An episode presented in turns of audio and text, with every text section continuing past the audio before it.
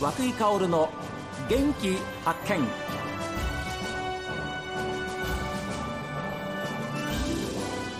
こんにちは和井薫です。和井薫の元気発見。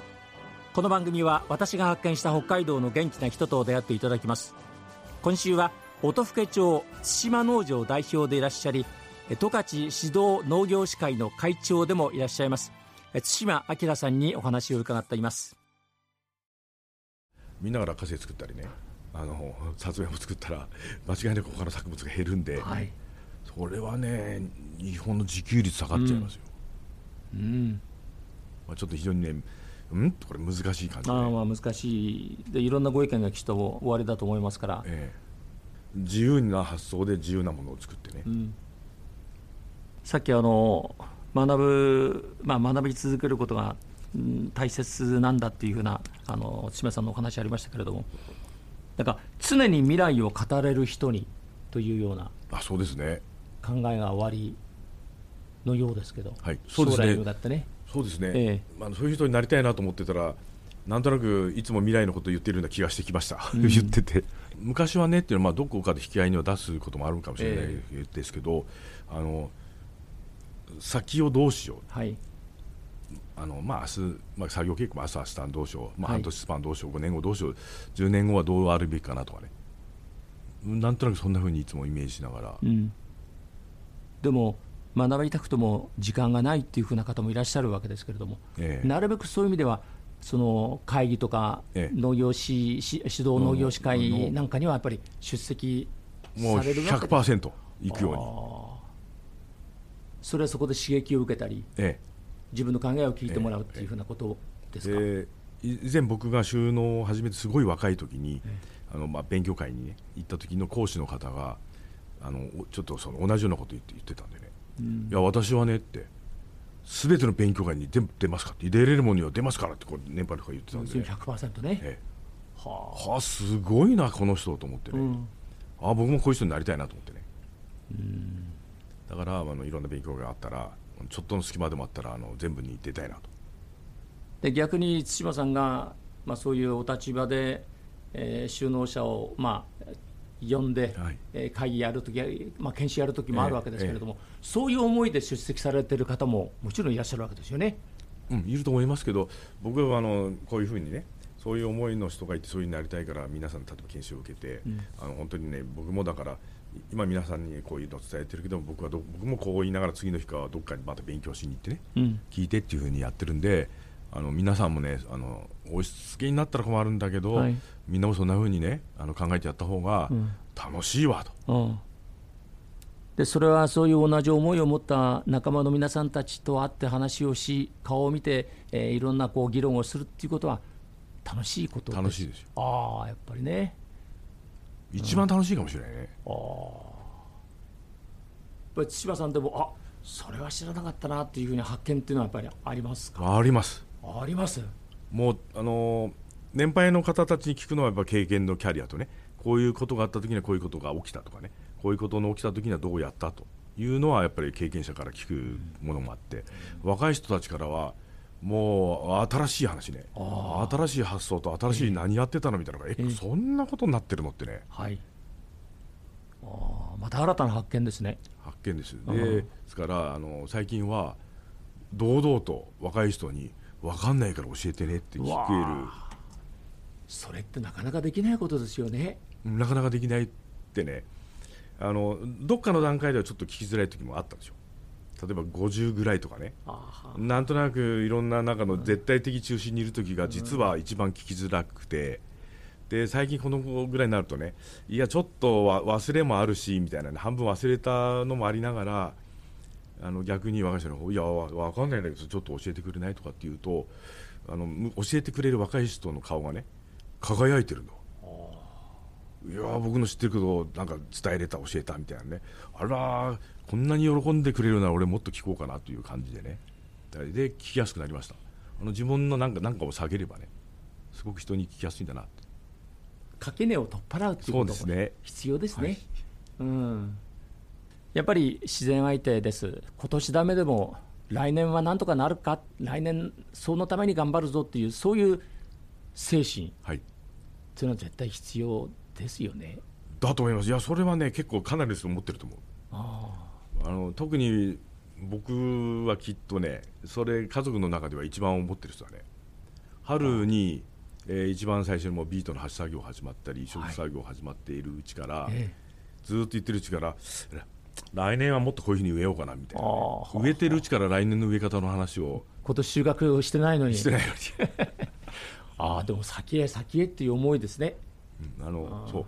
日々あちょちょっと納得100%でない100%ないんで、うん、来年こそはこうだっていうのはね。だからあの毎日反省。毎日反省しながら作業してるというね。うん。何くそっていうことなんですねきっとね。ああまあそうそうなんですよ。でまあだんだん最近、まあ、結構僕妻ともよく喋るんでね、えー、あの何くそとは言わないけども、えー、そういう思いで来年こそはこうやりたいと思うから俺はひょっとして負けず嫌いかなとかね。ああ。いや負けず嫌いだと思いますそうです。って自分でね。でもそれは大事ですよ、それがなくなったらおしまいですもんね、だ妻には俺はきっと負けず嫌いだと。でいいじゃないしかもあれこれはかなりの短期だぞとって言ってるんですよ。そうですか。あでもそれがやっぱり今まで松島農場をずっと支えてきた一つの大きなあの柱だっていうふうに思いますけれどもどうでしょう？今後そのこういうふうにしていかないとっていうかどんなふうに十勝の農業というのはこう考えていかれますか？やっぱり人手不足、まあ、いろんな形で今あの正直音更であれば4万3000人もいてね、はい、働きたいっていう人がやっぱり近場にたくさんいて、うん、で場合によっては帯広からも来れるところなんで、うんはい、まあ、労働者を本当に真剣に集めようと思えばねあの集められるところでやはい、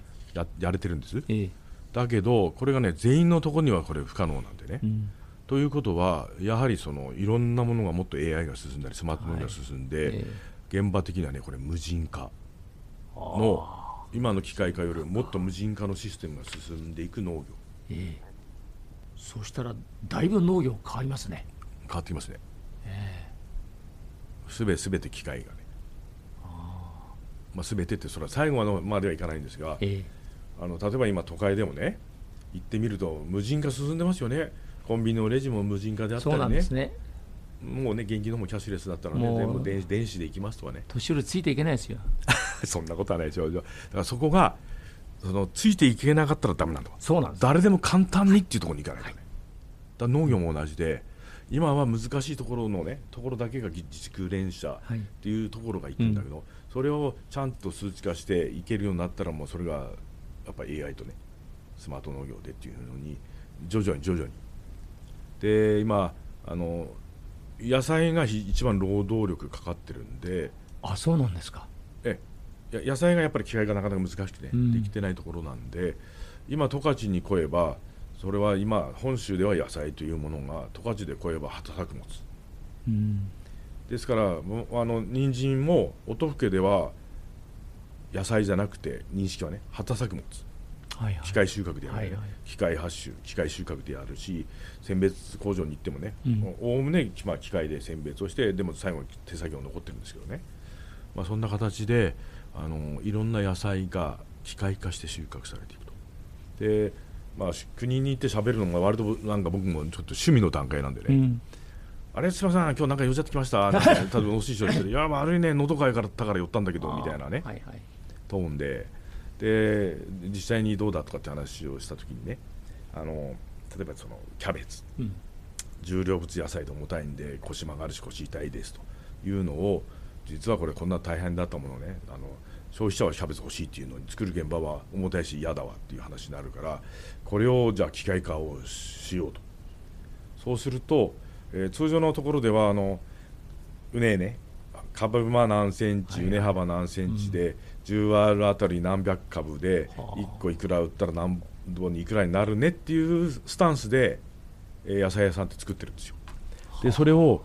機械でやるっていうことは、そんな幅には入れないので、機械の動く幅があったりね。それで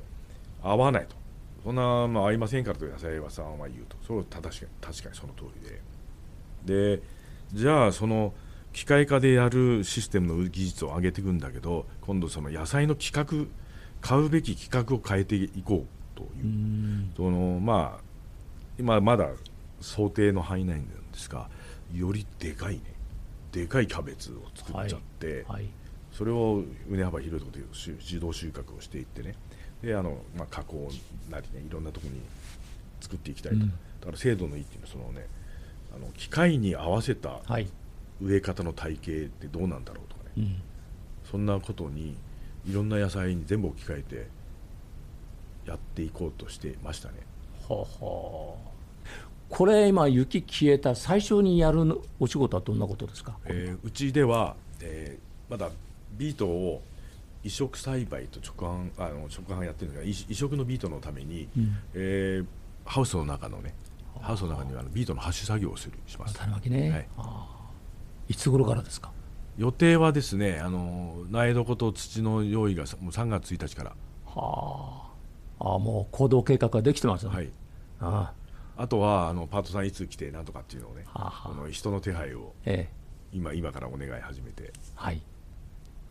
ああやっぱり今からもう入ってるんだ。じゃあこうやってお話できる冬の間本当につかの間ですね、ええ、そういう意味では。いや本当に見事にねあっという間。あっという間ですよね、ええ、もう雪溶けるか溶けないかなうちぐらいからもうハウスでもって始めて、ええ、でまたこの秋、ええ、冬が近づくまでずっとですね。まあ、そうですね。あの、うん、天気とね、はい、あの研修会出るのも優先で、はいはい、もう合間で仕事をやって、うん、だ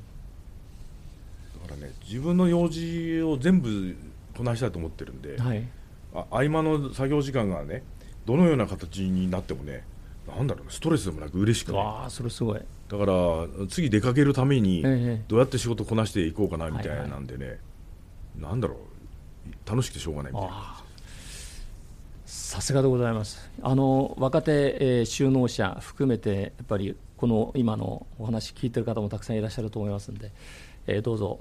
大きな力になりますことをお祈りしておりますありがとうございます。ありがとうございました。どうぞあのやっぱり対馬さんのようにこう長年の実績とね、えー、そしてあの